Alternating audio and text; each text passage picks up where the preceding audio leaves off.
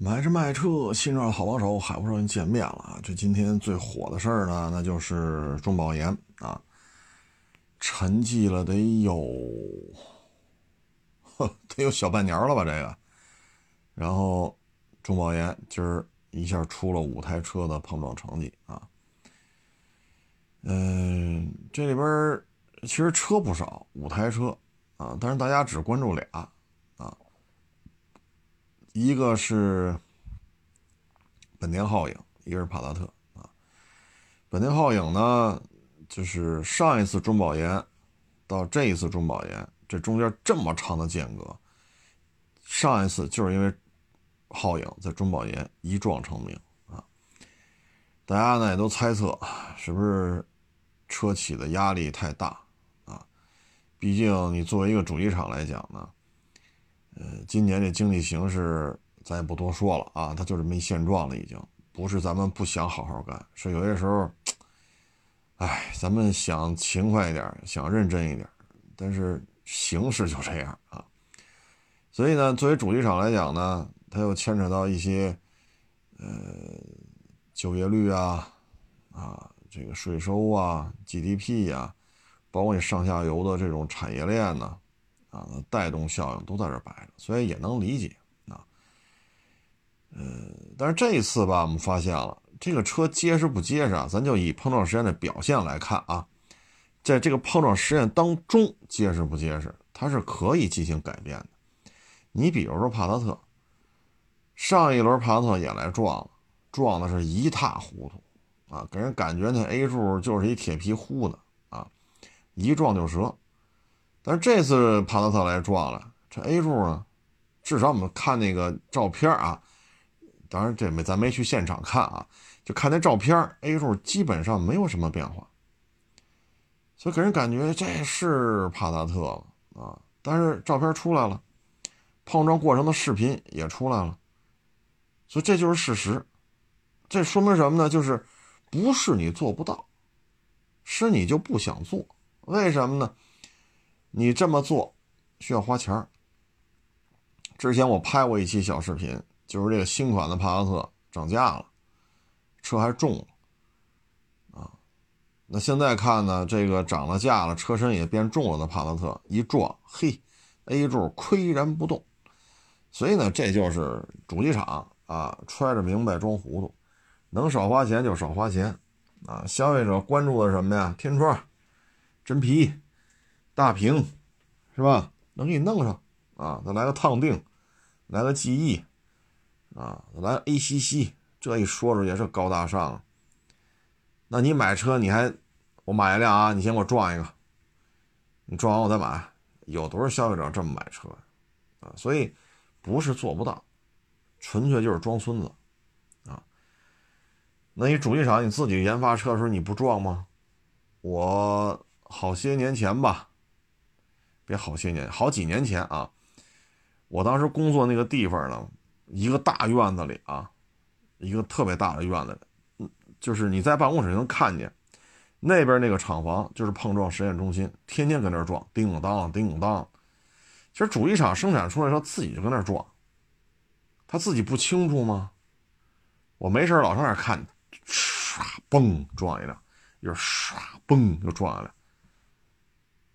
你这玩意儿，你说，所以我对于这个汽车从图纸到四 S 店摆着卖这之间一流程，我不能说我都明白，但是最起码碰撞这一块我还是知道的，因为天天在一个院子里，没事过去溜达一圈的，啊，也跟他们那个车间的人有时候也聊天哎，你这都怎么怎么安排的呀？撞一次多少钱呢？你这多少天能撞一辆啊？这车是怎么怎么就跑这撞了呢？这是是你们买的还是怎么弄的？咱或多或少呢知道一点，啊，有时候也站在边上看，当然了，有安全距离哈，人家有安全距离，所以这个就不能说你厂家不知情了啊。但是皓影这次撞呢，我觉得不太满意。你像百分之二十五偏置和那个侧碰，啊，都是那叫什么呢啊？良好啊，打分打的是良好。但是你这个 A 柱皓影这 A 柱它还是弯折了呀。虽然说没有撞到九十度吧，但是你这个 A 柱明显是弯折了呀，最起码这次碰撞来讲，我觉得这皓影这个 A 柱我还是觉得挺一般的啊，但是没想到给这么高的分嗯，我觉得本田这个思域 B 柱干断了，凌派也撞得稀里哗啦，皓影，哎，这回再撞，感觉这 A 柱也没怎么样。英仕派尔撞的也是一塌糊涂，所以我觉得本田的这个。你说帕萨特吧，好歹人家改了啊！你甭说这加价，说你就应该能通过碰撞实验，你为什么要加？好像是加一千吧？为什么这一千块钱要消费者要承担？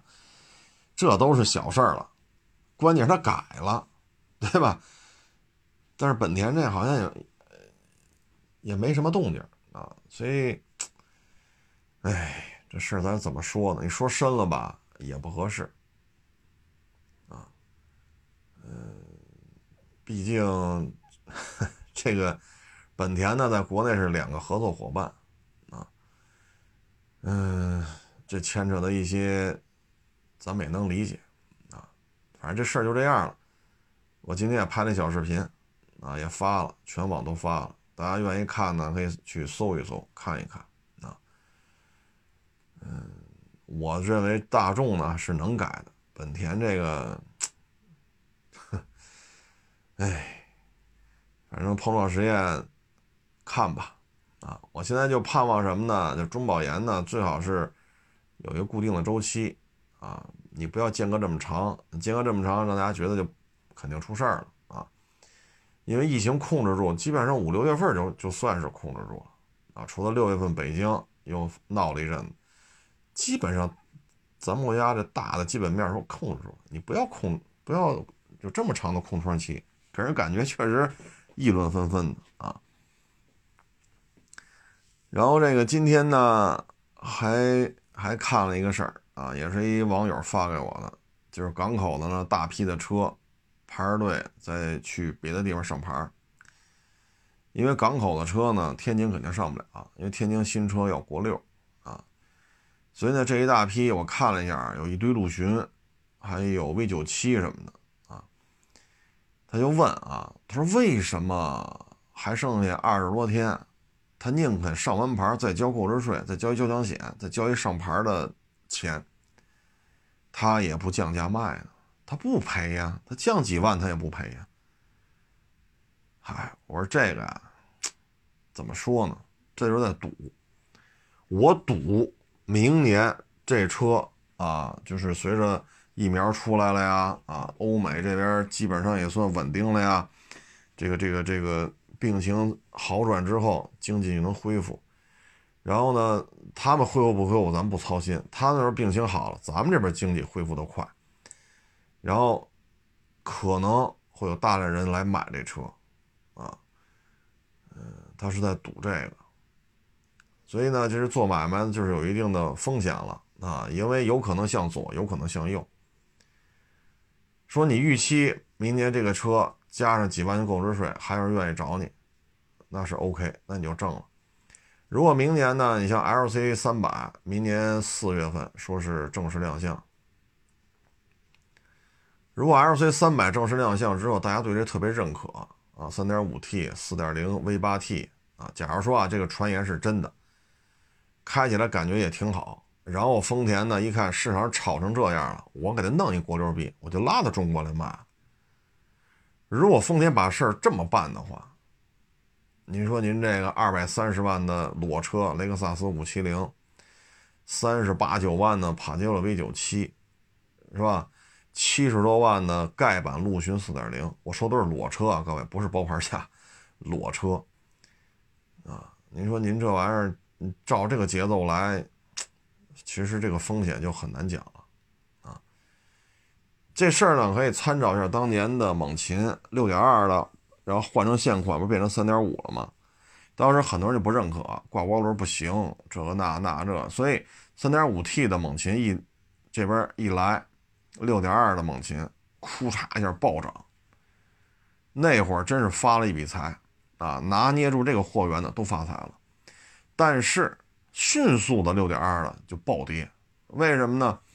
买了三点五的这些啊，消费者开着他们去冲沙子呀、上高原呀，哎，这车表现不错呀，这涡轮机可以呀，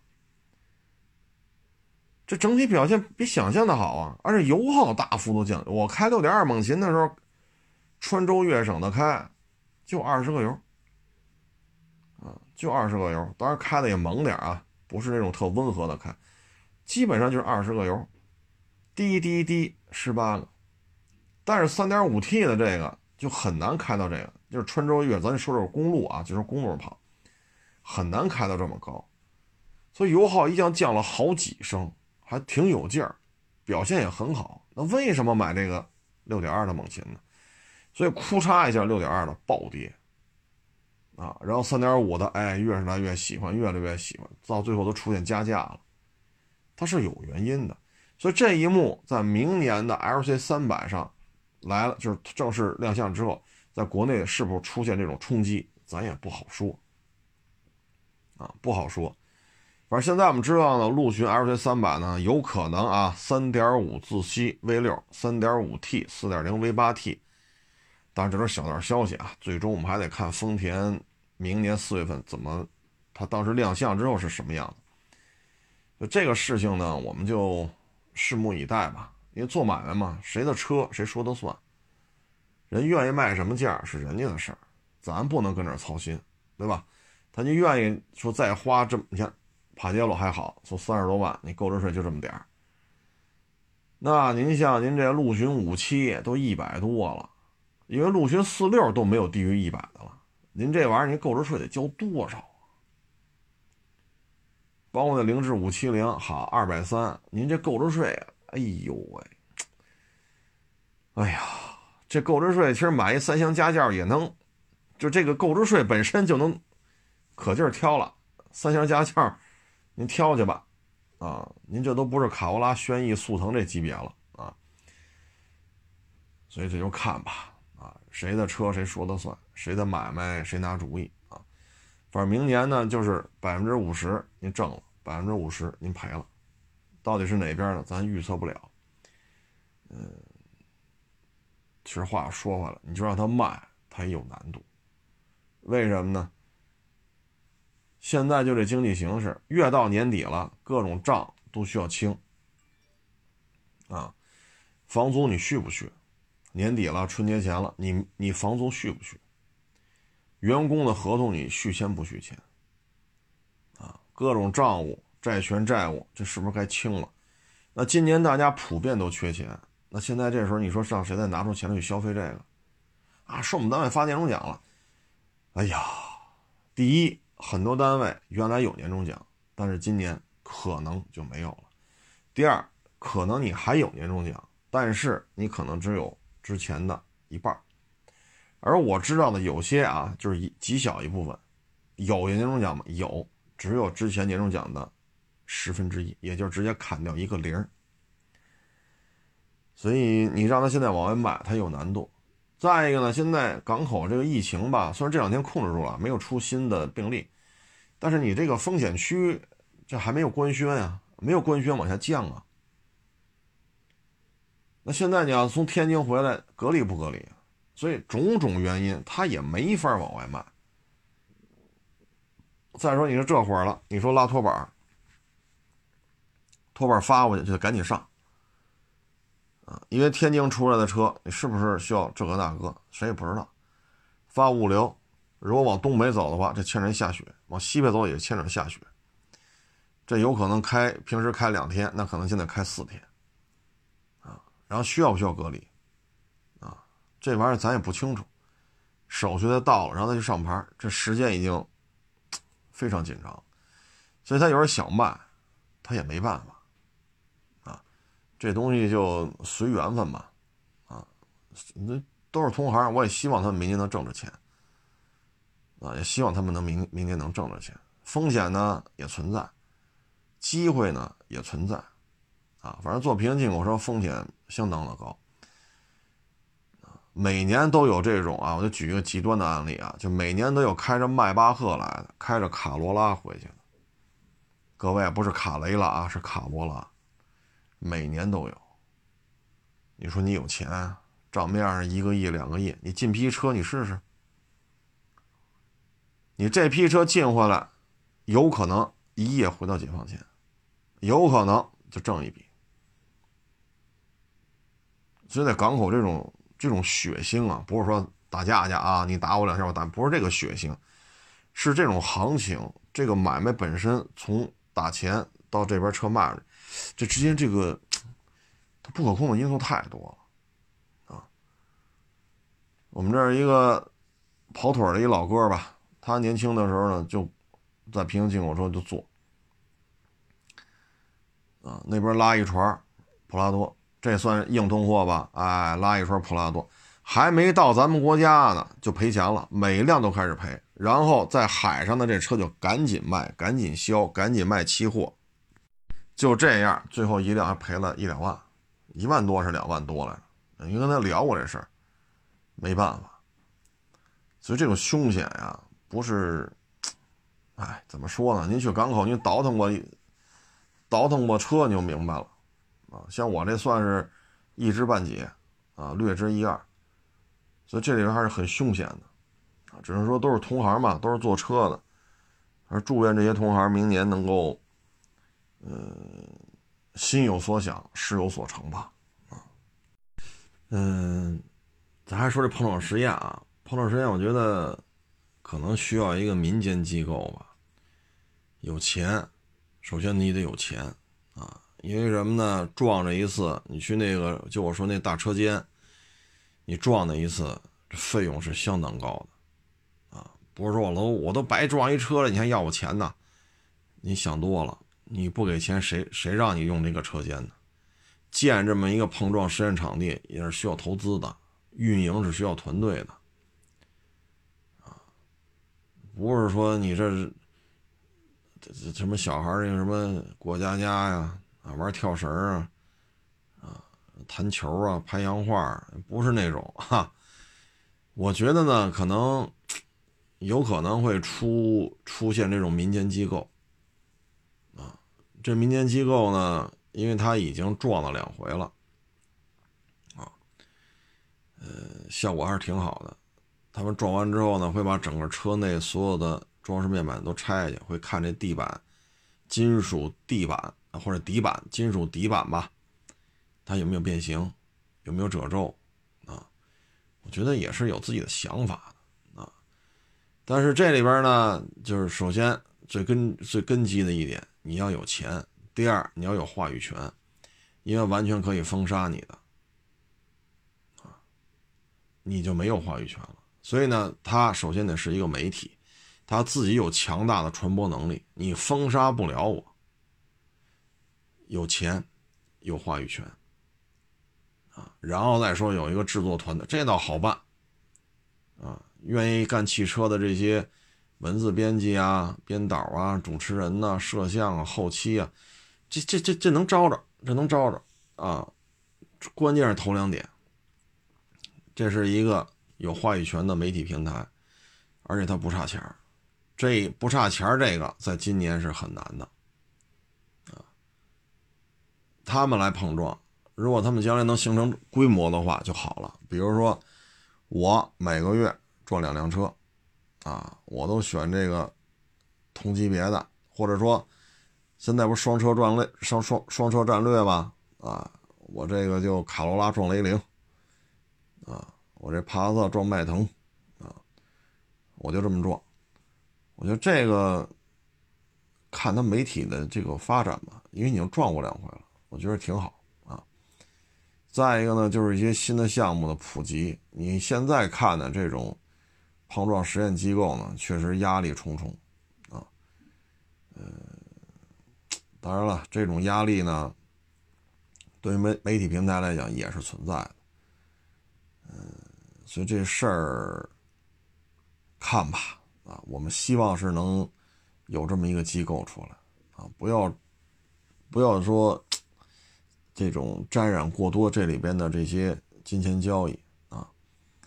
因为现在大家也能看出来啊，这车一上市，乌泱乌泱一大堆，大家可以看一下嘛。就是你比如雷克萨斯 LS 啊，你可以看看，就是当时谁忽略掉了后排空间小，谁忽略了这这个三点五这动力动力系统这个表现不是那么的出色？谁忽略到了它的外形太一般了，一点不显大啊？你包括这威然，到今儿了还天天吹呢啊！威然比 G L 八好，威然比 G L 八强啊！所以碰撞机构。如果也走到这个圈子里的话，那确实我们也不知道看什么了。反正今年这个，这不是有媒体嘛，撞了两回了，希望他们能坚持下去吧。这样的话，还能让消费者知道到底什么东西是真的。啊，包括之前我要收车嘛，收一个某自主品牌的车啊，开了也没多大公里数，年头也不算长。啊买这车，好家伙，手动挡的一三厢加轿，比自动挡带天窗的花冠还贵，啊！但是现在这卖价连花冠的一半都没有，你就是原车漆，两三万公里，全程电保，他也卖不上价，啊！当时那网友点了名，那这到店里点了名跟我说，看了张三李四王二麻子的什么什么什么视频。哎呀，我说大兄弟啊，我现在这这老几位拍个片子，那都是七位数了。我说咱也别说自己多高尚啊，咱也不是个圣人，就是您您给我七位数的酬金，你让我说什么都行啊。您您您给我七位数酬金，您说纳智捷大七百公里油耗七个，我都能说没问题。七位数，我跟钱有过节吗？对吧？你跟你你你给我七位数啊，你就你就非得让我说这途昂越野能力完胜陆巡武器，没问题，钱到账我就说啊。现在就是这么一状态啊。说实话呢，可能就没有话语权啊。你这边收了钱了，平台呢也会给你推荐位，为什么？厂家这一这一套都会运作下来。所以平台呢也不会去得罪主机厂，因为谁给平台投广告？是你我这些消费者吗？显然不是。那您说谁给平台投广告？一说小一点的啊，几百人；多一点的几千人。这些人开工资得开多少？说几百人也好，几千人也好，办公场地得多少？房租得多少？电钱得多少？对吧？水电费这玩意儿，哎，你看这是不是都是天文数字了？谁家都交电钱，那你能交一个四？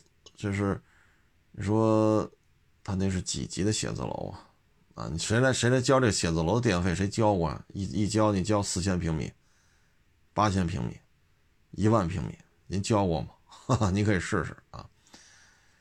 所以这里边。我们只能说期待吧，但是现在这种形势之下吧，呃，胡来的事情比较多，因为今年这种形势吧，有些事儿也不好去纠正，啊，因为前两天我录过一期，说的比较含蓄吧，因为有些事儿不能从我这说出来，因为我算干嘛的，是吧？我算老几呀？无钱无权无势，什么玩意儿都不算，你说？所以只能等，啊！我相信呢，这个，你像咱这个凡夫俗子都觉得这事儿，是吧？太没溜了，比咱明白的人有的是，啊！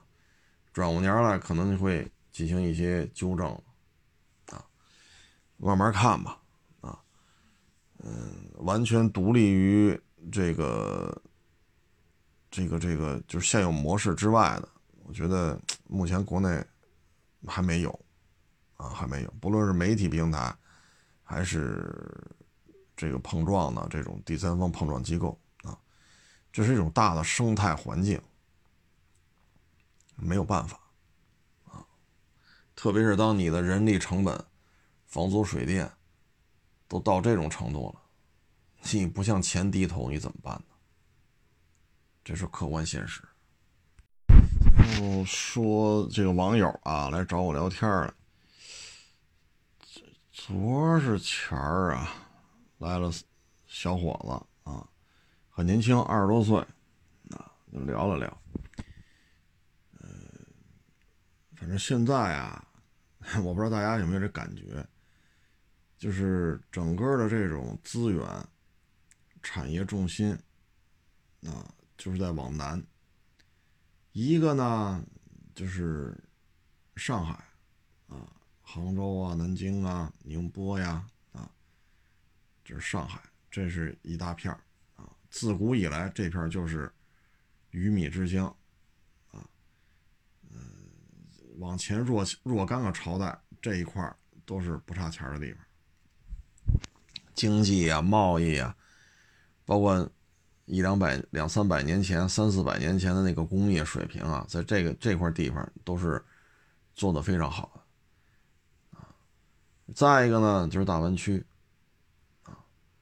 那里边呢高新产业特别的多，所以呢现在是人口激增啊。我前两天看一报道，大湾区啊以深圳、广州为代表，可能未来十到十五年这一块。常住人口的数量有可能会突破一个亿，所以这个就是 说什么好呢？一个是人文环境，再一个就是宜居的气候。咱们之前那期不是聊了吗？就是学医的这些网友啊啊也说，就是北方这么寒冷，对于上岁数的老人啊不是太友好。有条件的呢，去三亚买套房，或者去那边是租房还是怎么着？去那边十月底送过去，四月份再回来。这样老人呢，可能晚年他患病的概率呢会稍微低一些。咱上一期不就说这事儿吗？谁家没老人呢？对吧？都得照顾老人。那在这种情况之下呢，其实宜居的环境它也是一个适合创业的啊。猫东猫东，你看这话搁南方没人这么说。啊，尤其是你说三亚啊，或者像广州啊，广州不是包括深圳，不是戏称为入冬困难症吗？入冬困难症啊，就是那边很难说让你觉得瑟瑟发抖啊，哎呦，晚上不行了，冻得都睡不着了呀，很难遇到这种情况。不能说没有，但一年三百六十五天，绝大多数都不会这样啊。所以呢，他可能就是对于创业来讲，宜居的气候，这也非常重要。再一个呢，就是刚除了刚才说的人文环境啊，就经商的环境、气候，除了这些之外呢，他现在的大量的这种产业配套也做的特别的齐全啊。这一点呢，可能得追溯到改革开放之后，咱们做出口加工。啊，或者来料加工出口，甭管怎么说吧，反正那会儿看新闻联播老这么演，所以在以广东为代表的东南沿海地区，在八十年代末九十年代开始就大量的有工厂出现。这种工厂呢，并不是说首钢啊、鞍钢啊，嗯，不不不是这个意思啊，这就是，哎，我这儿有活儿我能接着做鞋的，哎，我能可能做到。衬衫的，哎，我能接到做这个领带的，哎，他能接到这个做一些玩具的，大家就纷纷建了很多工厂，所以轻工业、重工业配套的体系非常的完善。所以我觉得，要是年轻人啊，如果有有这种想法，愿意去搏一搏、试一试，一个就是以上海为代表的这一大片一个就是大湾区为代表的。这一大片啊，其他地方也不错。你比如说厦门、福州，原来他说过，很多人认为福建省的省会是厦门呵呵。各位啊，福建省的省会是福州，福州的人均工资比厦门还要高，但是福州的房价没有厦门高，所以说呢，收入高一点，房价低一点，哎，可能福州的这种发展潜力会让年轻人觉得门槛没有那么高，毕竟。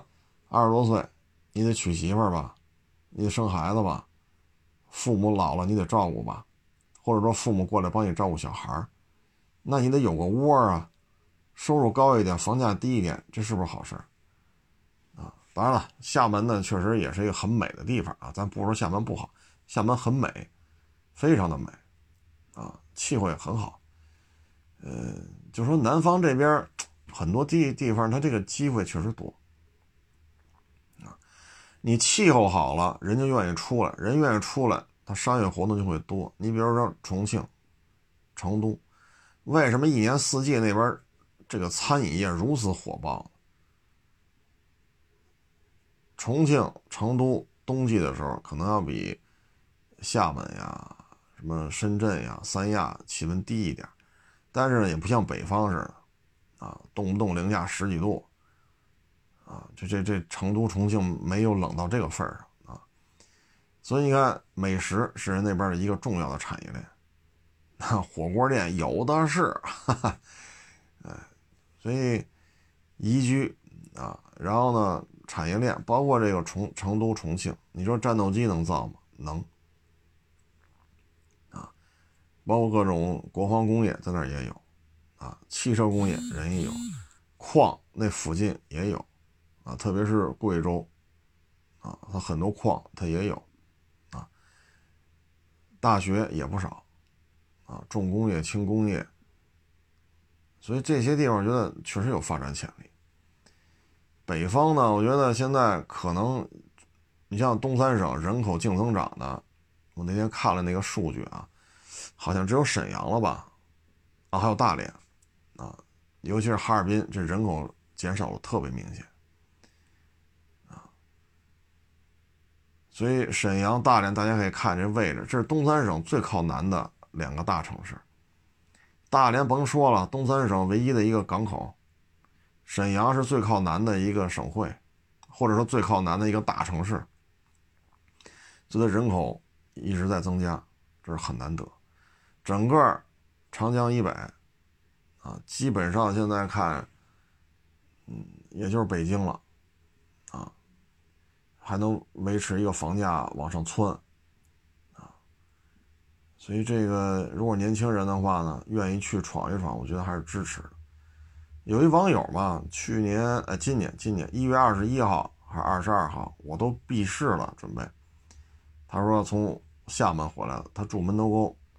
说想看看我，我说行，行，那咱就来，因为那天我可来可不来了，物业好像中午要锁门吧，就封市了啊，整个市场就封闭了。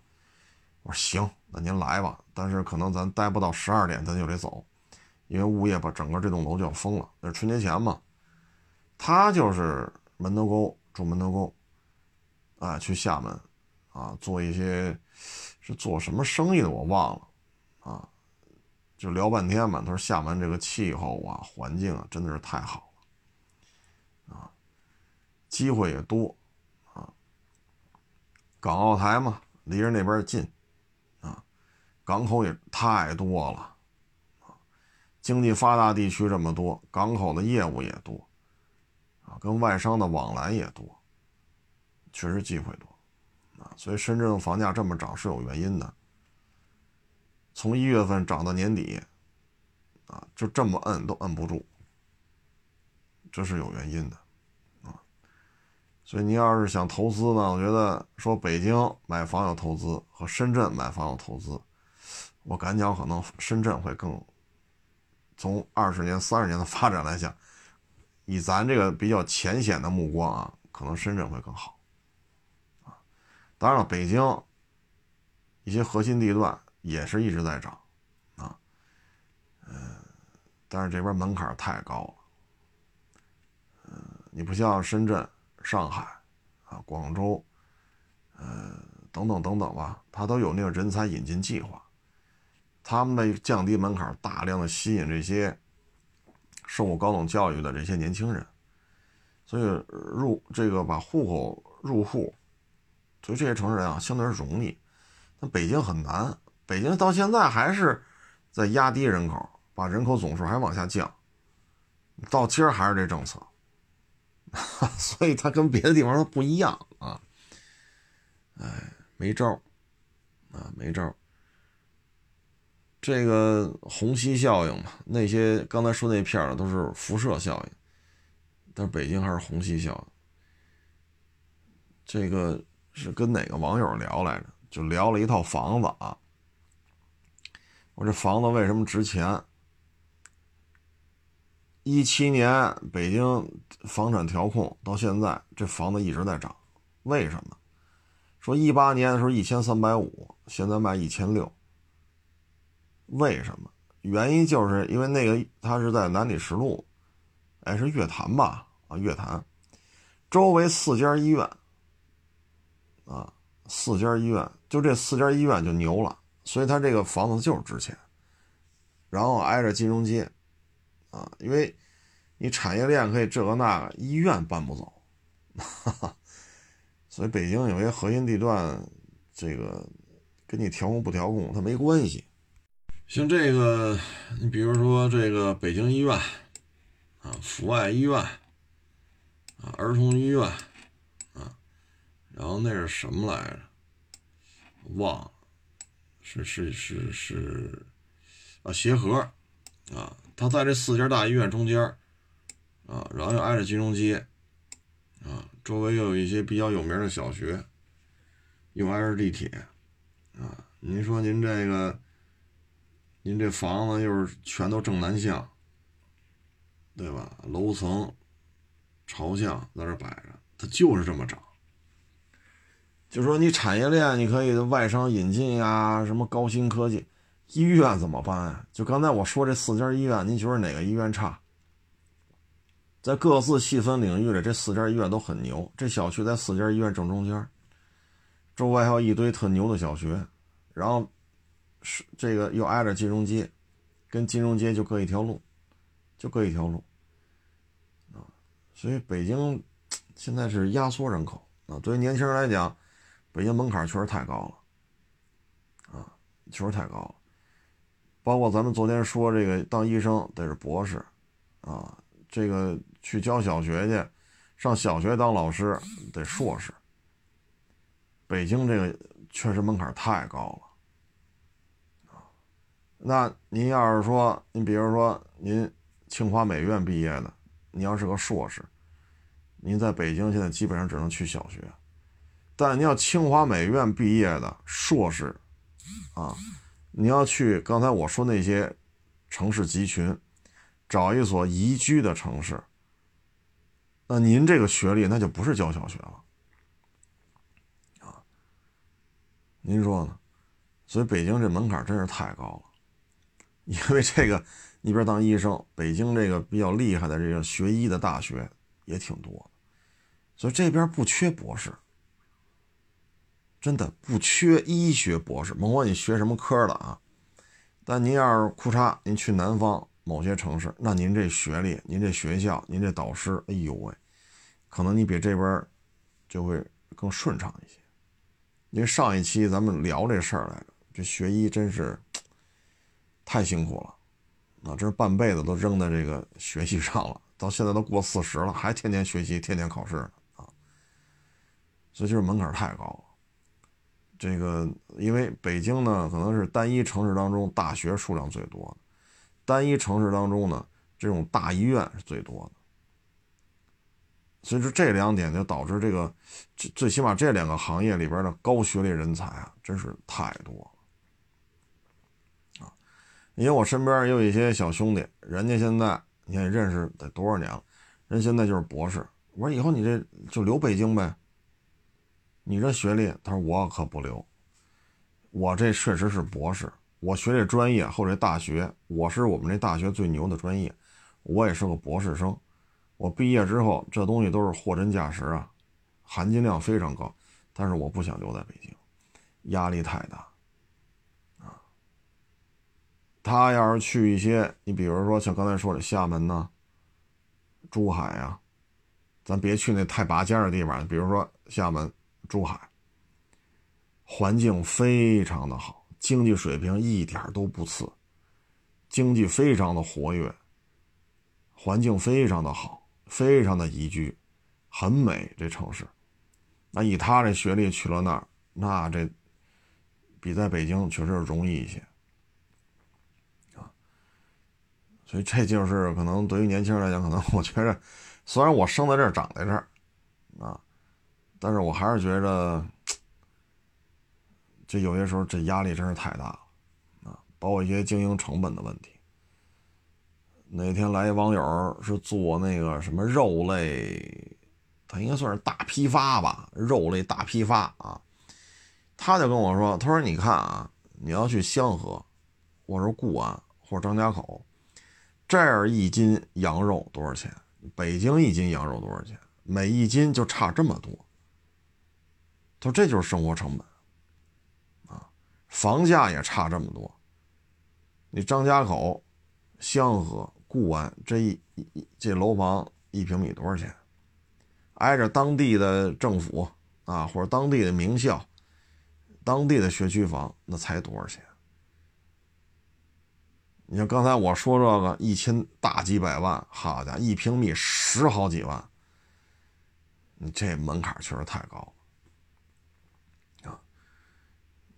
你包括你去厦门、去珠海啊，咱别说非得盯着上海、盯着深圳，你像这些地方非常好啊，没有那么高的门槛啊。反正年轻人就是琢磨呗，你像我这个没法办了，拉家带口的。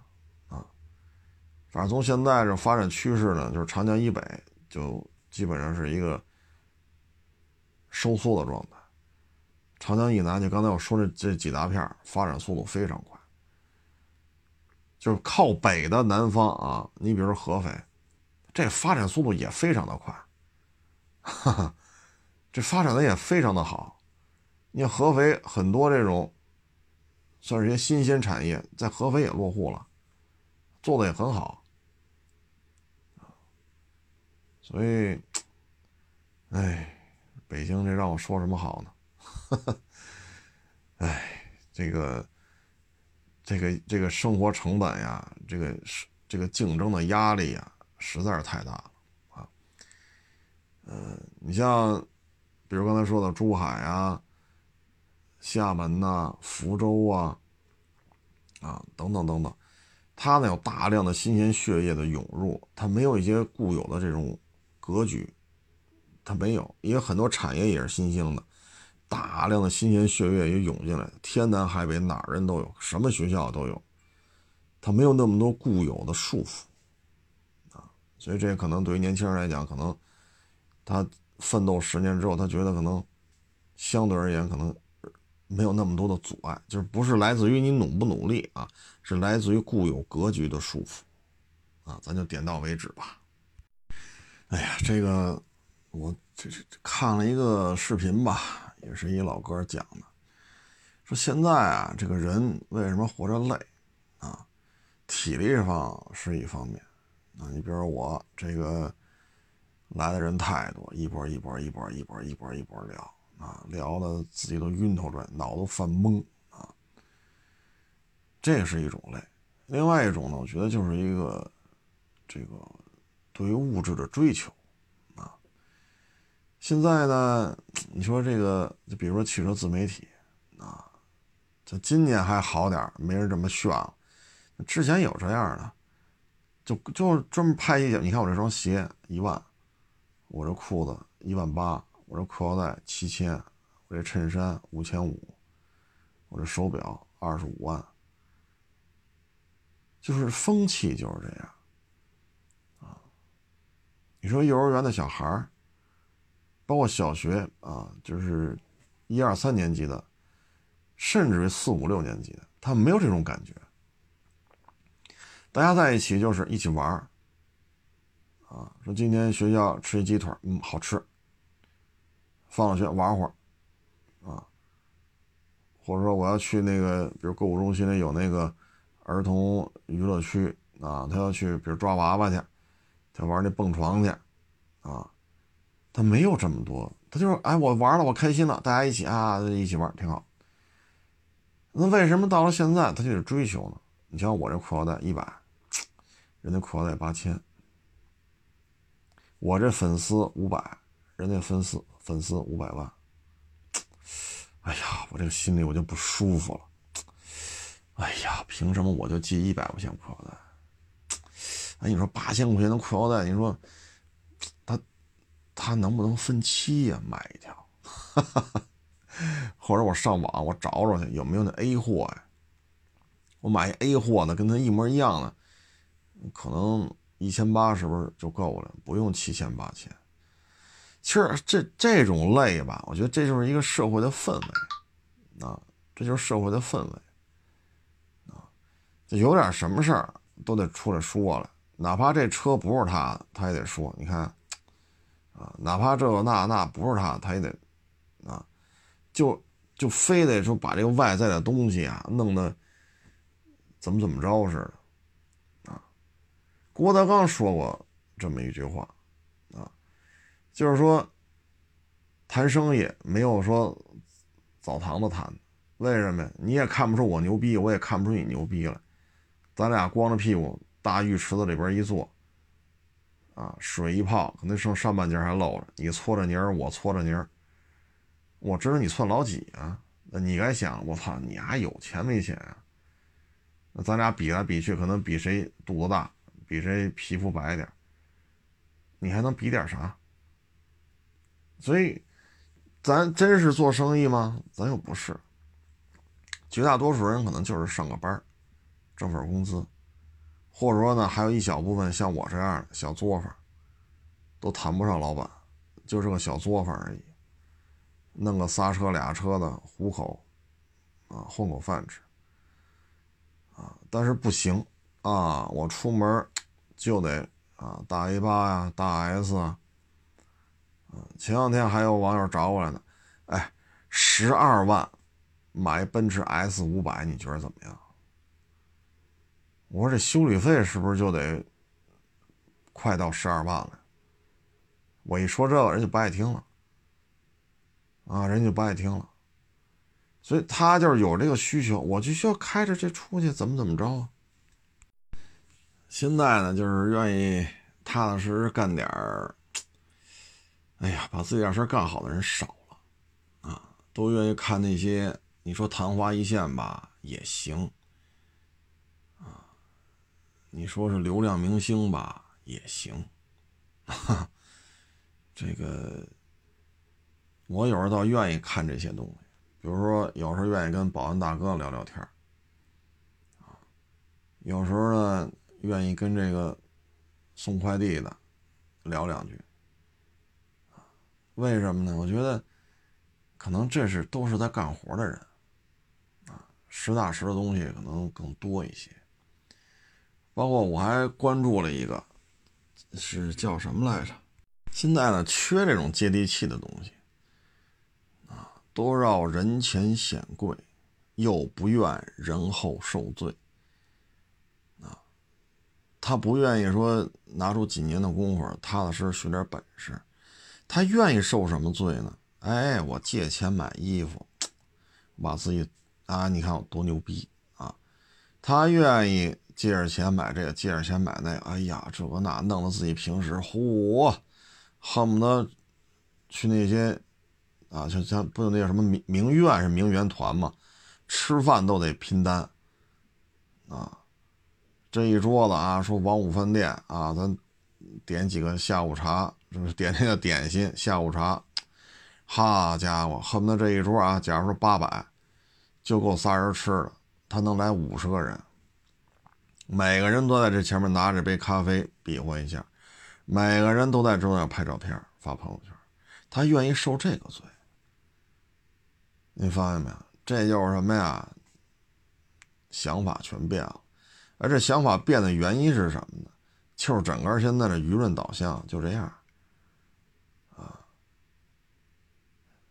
笑什么不笑什么，我不能在这说这么全这句话啊，所以现在很多东西就没有人去去去去追求了，啊，你比如踢足球。今年哦，明明年吧，明年可能中国这个足球、房地产的这种冠名的大老、大老板会越来越少。那中国的足球以后怎么办？现在所谓的这些王牌军，实际上是拿钱堆出来的，而你又请了太多的外牌，就是外籍的大牌球员。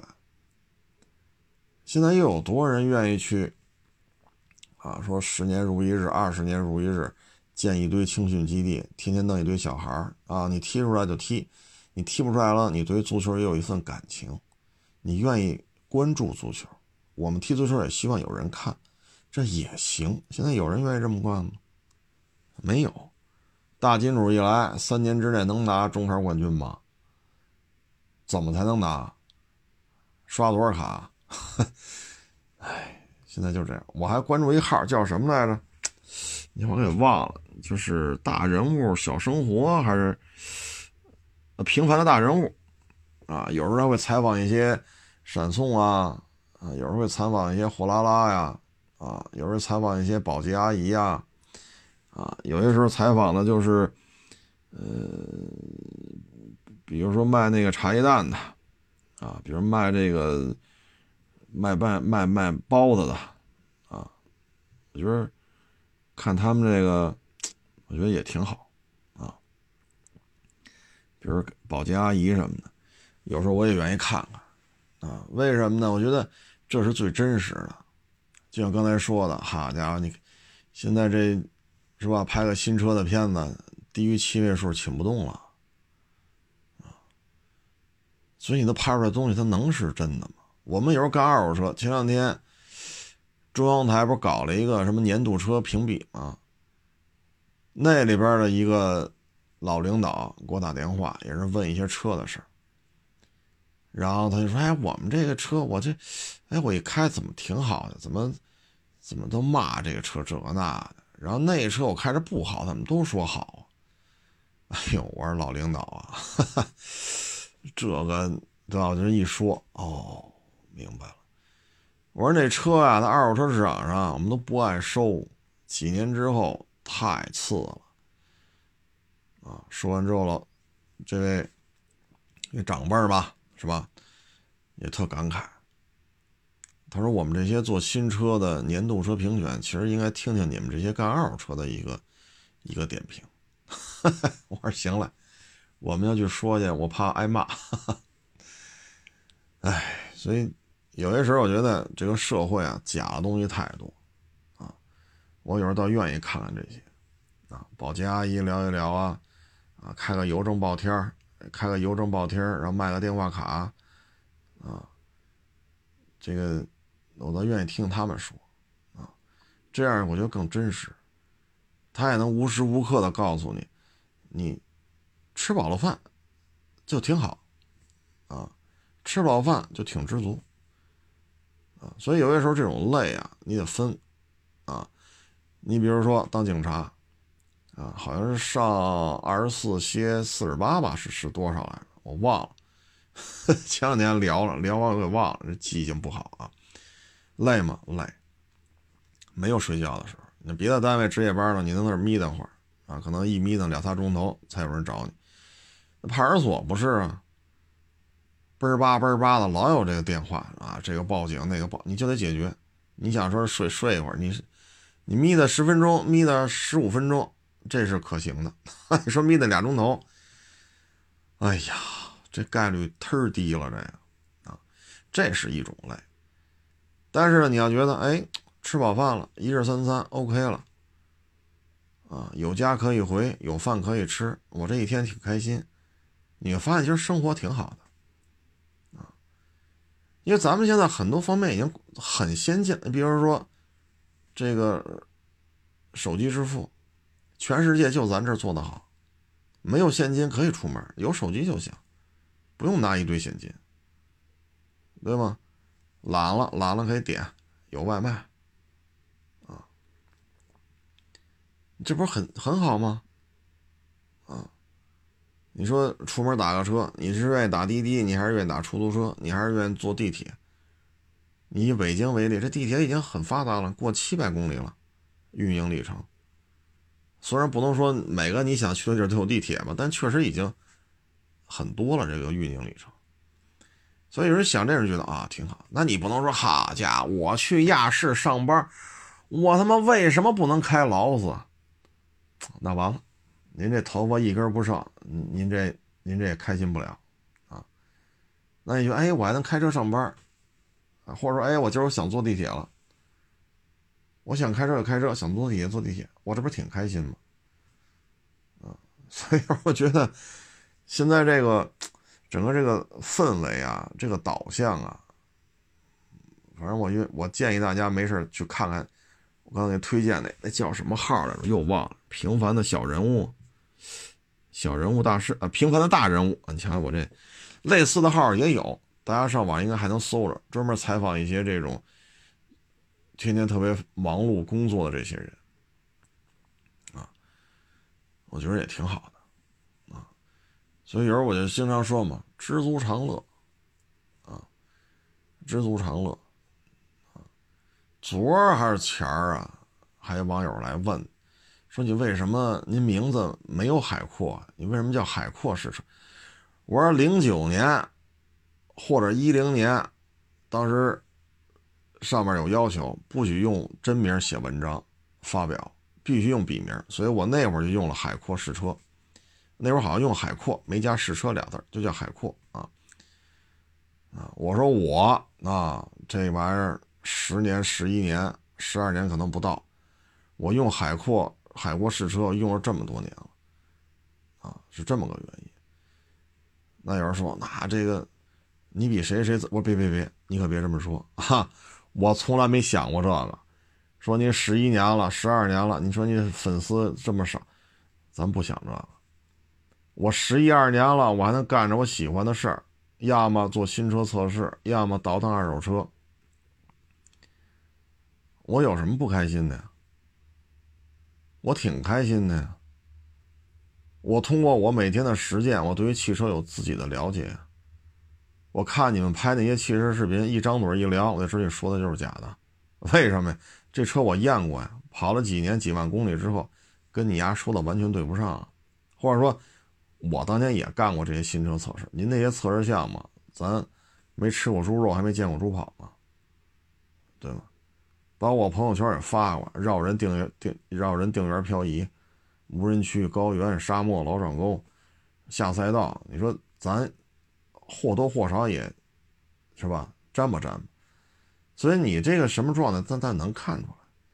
所以我觉得十一年也好，十二年不火，没啥粉丝，也没多少人知道，我并不觉得不开心。我觉得我这么多年还能干我喜欢的事儿，而且我现在能养活我自己。我不需要你厂家给我，哎呀，你拍个片子吧，您这咖位低，您别人七位数，你六位，我也不指着。当然有人给，咱绝不绝不拒绝啊，这咱声明啊，咱没那么，好家伙，多多盛名是没有啊，多高尚没有，一点不高尚。但是我觉得这状态就挺好，我能养活我自己，哎，我自己花钱雇着人拍这些视频，我能挣出来钱给他发工资。我愿意说什么说什么，只要不违法不就完了吗？您愿意推推，不愿意推拉倒，反正老么咔哧眼的，我丧不打眼的，我都干了十年、十一年、十二年了，我觉得挺高兴啊，啊，所以有时候人吧，就是有时候我看一些就是也也上我店里聊天，人家年轻小伙子啊啊，什么十二万买个奔驰 S 五百吧，十万买 A 八吧，就那个我就是。因为见人见多了，三言两语一聊，其实你也没有什么生意可做，就得买这么一车出去，对吧？但是话说，真是做生意的，您比如说您跟我做买卖，您开十万块钱的 A 八，您跟我聊来，您说我是瞎呀，我是傻呀？我看不出来这车值多少钱吗？我看不出来这车已经很老了吗？您说是不是？有时候我就跟网友聊，我说我就是坐公交车去，我坐地铁去，我什么段位就是什么段位。我开一劳斯去，我上不了首页，我还是上不了首页。我坐公交车，我去中央台做节目，那我也是中央台的嘉宾呢。我坐公交车来怎么了？不让我进了？没有啊。你做这节目效果好，人就愿意听，就愿意找你。这跟你开劳斯还是坐这公交车，一上车嘣儿哒一刷卡，一下车嘣儿哒一刷，跟这有关系吗？我觉得我坐公交车去我也挺高兴的，为什么？我又能，我去做节目也是说汽车吗，我觉得挺高兴啊。所以有时候这就是一心态的问题，啊，心态的问题，有家可回，有饭可吃，还能吃口热乎的，对吧？咱不至于说垃圾桶里翻去，我觉得就挺好啊。所以有时候我觉得这个，这个郁郁寡欢呀，这个那，我有时候觉得，哎呀，因为有些网友找我来吧，他一聊，我说，嗨，真是，我说您这一点一点毛病没有，您就是。不是毛病，您就是一个字儿想不开。想得开不就完了吗？是不是这道理？想得开不就完了？你想不开，那你就较劲呗。您说是不是这道理？最后说一句诗吧，呃，不是，是说一个对联吧，啊，杨氏之间为非作歹皆由你，大家听清楚了吧？啊！阴曹地府，古往今来，放过谁？这就是上下联，横批，横批就四个字儿：不由人算。啊，好了啊，这个谢谢大家支持，谢谢大家捧场啊。这两天确实太累了啊！这找我聊天人太多啊！这真是，哎呀，我还真没想到说话能把我说的都累趴下了啊。确实嗓子也哑了啊！谢谢大家支持，谢谢大家捧场啊！欢迎关注我的新浪微博“海阔试车手”微信账号“海阔试车”。